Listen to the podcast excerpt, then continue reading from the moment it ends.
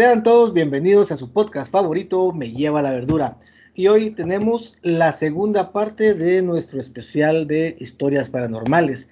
Y como sorpresa también muy especial tenemos a una invitada de lujo, de, de super lujo hoy. La doctora Mori nos acompaña. Entonces vamos a darle la bienvenida a la doctora Alejandra Mori. ¿Cómo está, doctora? Bienvenida. ¿Qué tal, doctor? Muy bien, muchísimas gracias. ¿Qué tal? ¿Cómo está todo el mundo que nos escucha? Pues aquí vamos a ver qué tanto nos asustamos con la parte número dos.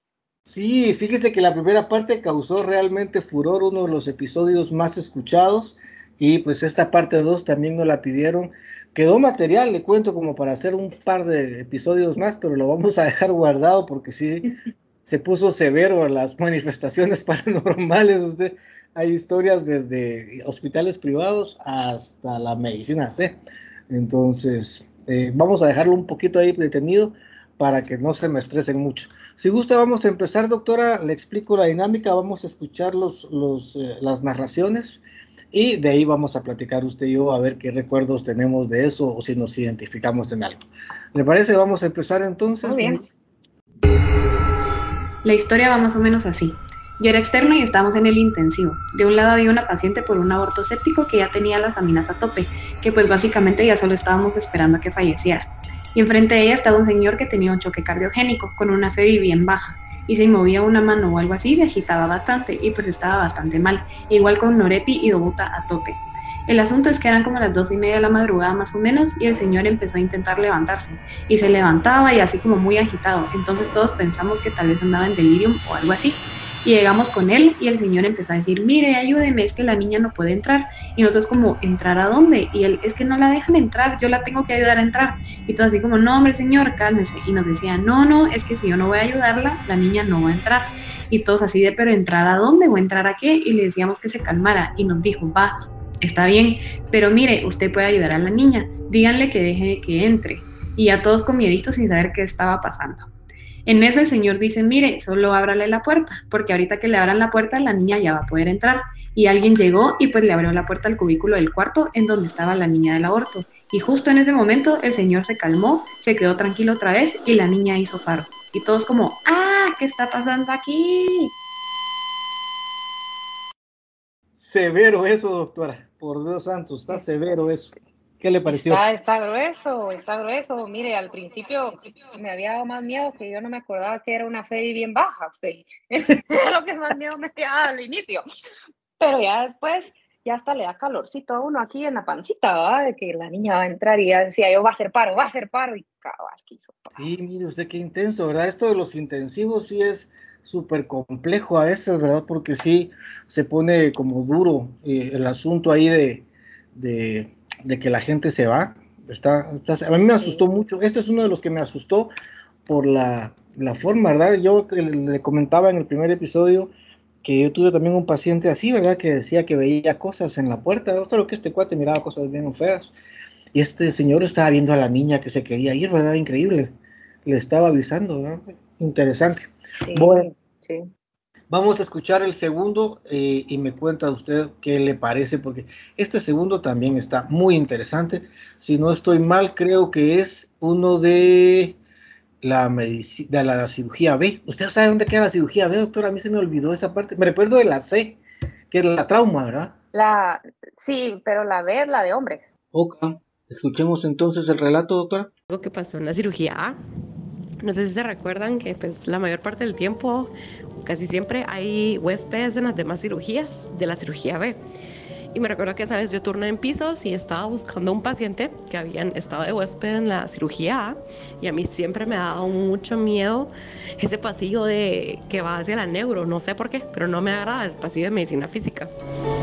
La cosa es de que pues entré yo con mis tubitos y en ese entonces pues salieron unos enfermeros de la estación de enfermería y me dicen, ay doctora, pensamos que era la enfermera. Y yo, ay, ¿qué enfermera?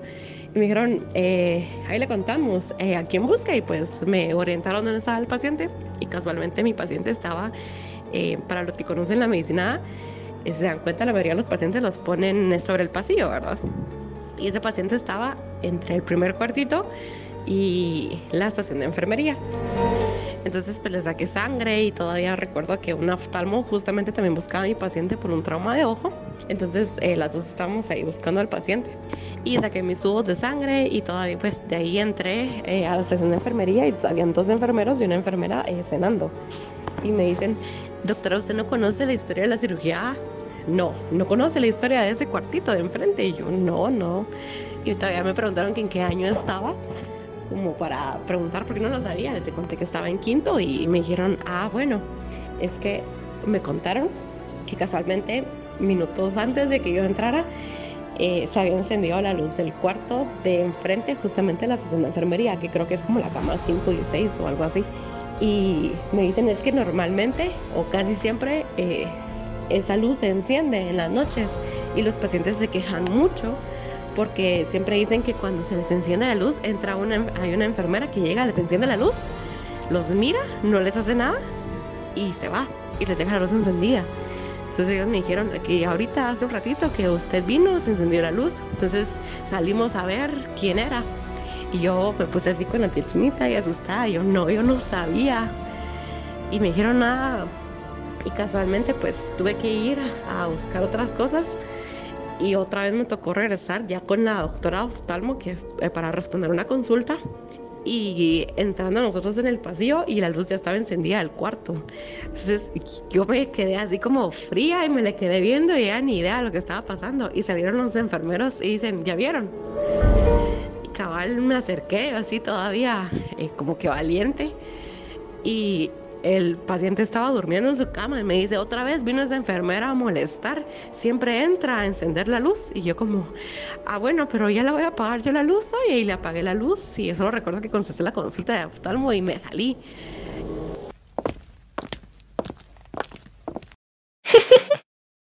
Yo ahí, ahí me hubiera hecho del 2, justo ahí en la puerta. Es cierto, y es cierto, yo doy fe, yo doy fe, esa es la supervisora. Pasa en la noche haciendo sus rondas, es la super, yo la sé, esa historia yo la viví. Ah, no me jodas, usted también estuvo ahí, ¿no? Sí, mire pues, hay una enfermera y una supervisora que pasa haciendo sus rondas en la noche. Ah, Y mire, ella pues. pasa por los corredores, pasa encendiendo luces, viendo pacientes y se va. Y ahí pasa, en toda la cirugía. Pregúntale, cualquier residente de la cirugía ha visto a la supervisora o se ha enterado de ella. Padre bendito. Imagínese Le qué cosa más terrible es a usted. Sí, mire, y para, la, para el tercer episodio de Historias Paranormales tiene que grabarlo en, en YouTube, usted, porque así nos miran la cara, porque yo andaba pero sentada en el borde de la silla, porque me andaba acordando de todo. Fíjese que sí, la, la idea está ahí, la verdad, la idea está ahí de hacerlo en, en YouTube, pero, pero vamos a ir, vamos a ir paso por paso. Este año terminamos en, en Spotify, luego nos pasamos a, a YouTube. Le cuento, tenemos episodio de cierre la otra semana. Vienen los reunitos a contarnos su, su experiencia de reunitos, a ver qué tal les. Sí, eso mismo dije yo, pero va a estar bien bonito. no saben. a darles un su abrazo. Sí, cabal. Bueno, vamos a escuchar la otra, si le parece bien, doctorísima. Démosle pues, porque ya estoy picada. Sí, está, buenos ustedes, estos patojos mandaron buenas cosas ahora. Pero sí, pero eso es cierto, lo de la super, esa sí la conocía yo usted. Yo, la verdad, como yo no hice la CIRU ahí, yo hice la CIRU en Antigua, fíjese, doctora. No, la hice en el IX y a la Antigua me fui a hacer la pedia. Y en la Antigua lo que sí había es que el elevador se abría y se cerraba y andaba caminando toda la noche el elevador. Decían allá las, las patojas, las compañeras de enfermería, que era un niño que andaba y que ellas no usaban el elevador, fíjese usted. Y uno de externo, uno de externo tenía cuarto ahí y éramos un grupito, ¿va? el grupo de externos de la, de la pedia y la mater, solo que la mater dormían en la, en la labor. Nosotros de la pedia nos íbamos a dormir ahí y quedaba justo enfrente la, la puerta del elevador, enfrente de la habitación, y se miraba bien cuando se abría y se cerraba, estaba así como, uy, qué miedo. Nunca pensé que haga, ¿verdad? Pero miremos, eh, si quiere escuchamos este que nos enviaron también, que me parece que está muy bueno. Ahí vamos, pues, doctora. Bueno, Mira, pues mucha que eh, una vez estaba de turno en la, en la PDA, ¿verdad? Y la, la R de turno, eh, como ya cubre todos los pisos, me, me mandó a sacar un emo.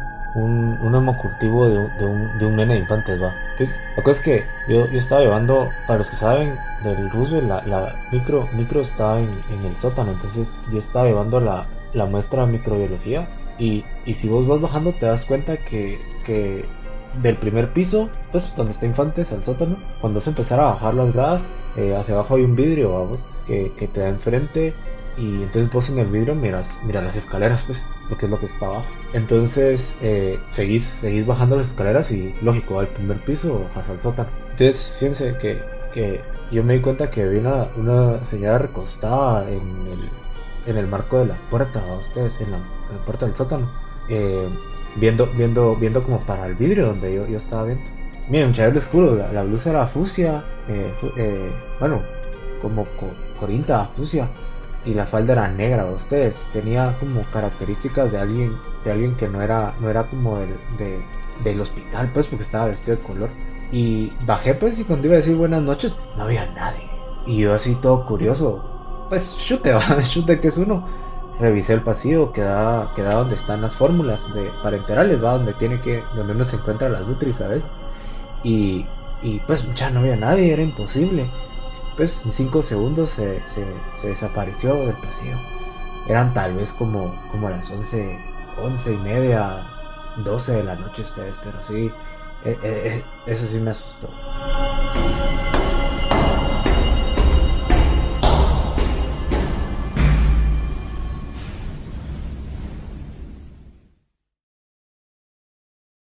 Ahí también me recuerdo de ese pasillo, doctora. ¿Lo alcanzó a escuchar, no? Sí, sí, qué grueso usted. Está, Sí. Es que, miren, ese corredorcito pasa de todo.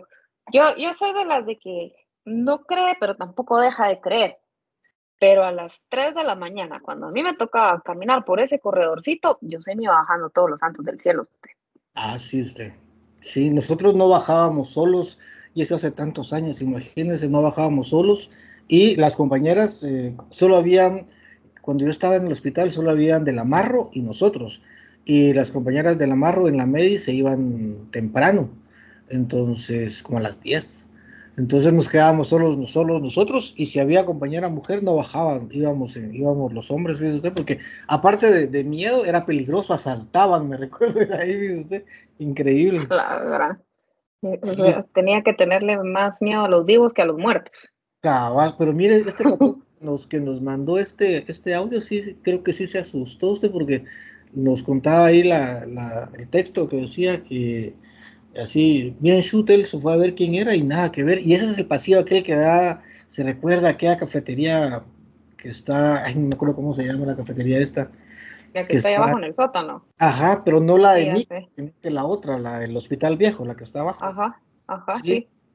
Por ahí fue eso, fíjese, fue en las, en las, en las primeras gradas del Hospital Nuevo, por ahí fue ese que vio este cuatío a, A mí ahí, a mí ahí me pegaron un par de sustos, pero los gatos desventurados que viven en esas calderas, usted, que yo iba pasando con todos los santos del cielo y salía corriendo algo y era un gato. ah.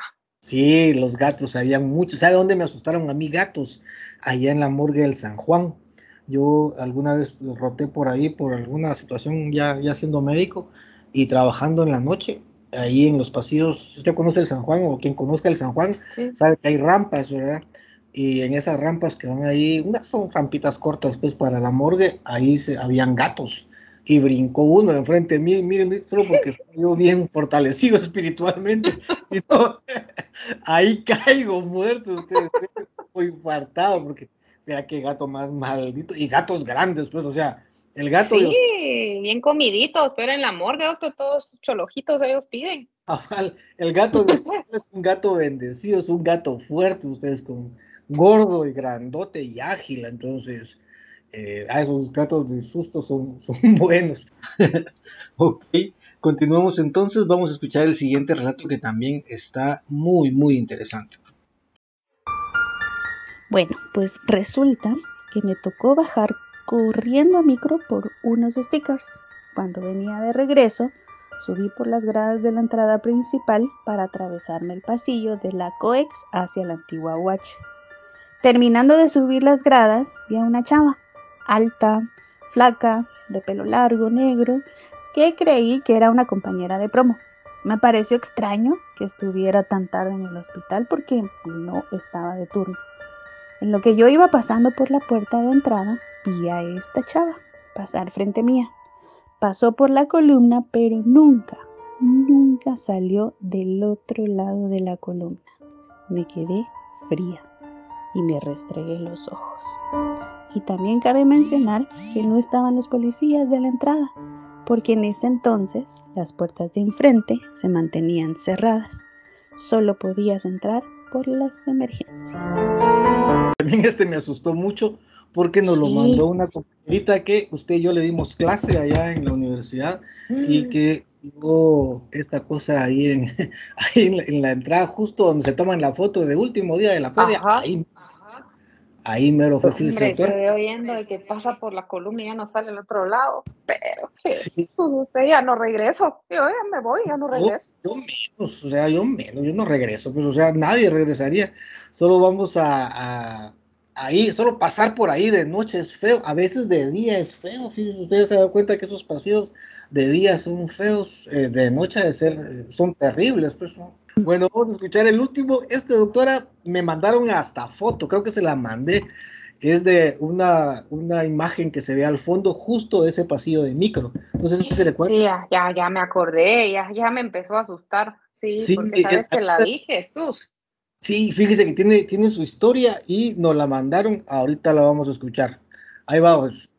Pues esta historia es el origen de una foto que nos tomamos en el Hospital Roosevelt, en el sótano, específicamente en el pasillo de microbiología, con tres de mis colegas. Y pues todo fue durante un turno de la medicina interna. En ese tiempo a las 10 terminaba el turno, a menos que hubiera ventilado, porque entonces nos teníamos que quedar hasta las 12 ya solo ventilando, ya no trabajando en los servicios, sino que solo eh, cumpliendo el rol de ventilación. Pero como todavía era pues relativamente temprano, eran como las once y media, 11.45 por ahí, nos quedamos todavía ayudando a los internos de la emergencia, que pues la verdad es que eran bien buena gente, entonces nos quedamos apoyando ahí y había que pan cultivar un paciente, entonces le tomamos ahí todos los cultivos. Y como el sótano siempre ha tenido fama de que ya, ah, ya muy tarde no, no tiene que bajar uno solo, mejor bajamos las cuatro a dejar las muestras. Y después de que las dejamos y eh, ya íbamos para arriba, una de ellas dijo, ay, muchas nosotras nunca nos hemos tomado una foto juntas, eh, es primera vez que coincidimos las cuatro en el, en el turno, entonces tomémonos una foto. Entonces nos tomamos, y creo que como ahí se veía el reloj atrás, em, tal vez era de los primeros turnos donde nos tocaba quedarnos tan tarde, entonces nos tomamos esa foto. Tomamos como cuatro fotos y en, en modo selfie, ¿verdad? Entonces, cuando nos la tomamos, pues no vimos que hubiera nadie atrás.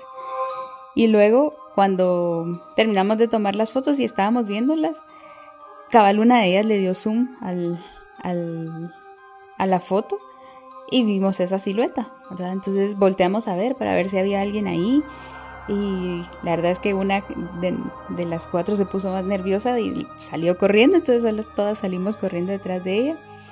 Llegamos a la emergencia y pues era como el, chisme y la novedad de lo que nos había pasado. Había quienes muy escépticos decían, no, muchas veces era una persona, eh, que ustedes no se dieron cuenta que ahí había alguien. Eh, pero cabal ahí se, nota que es una persona.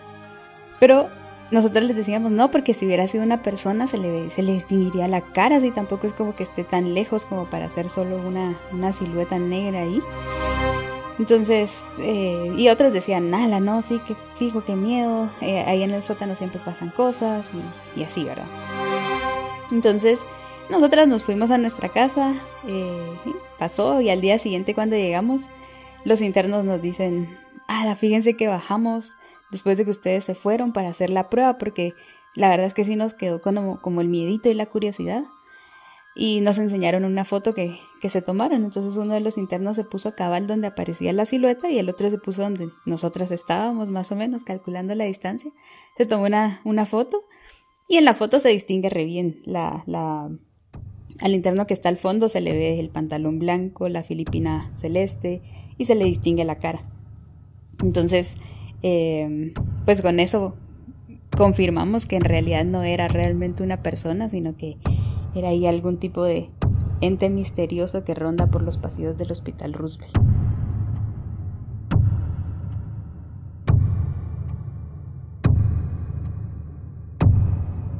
¿Qué le parece, doctora? Me defeco, doctor. Yo en esa quemo el celular de una vez.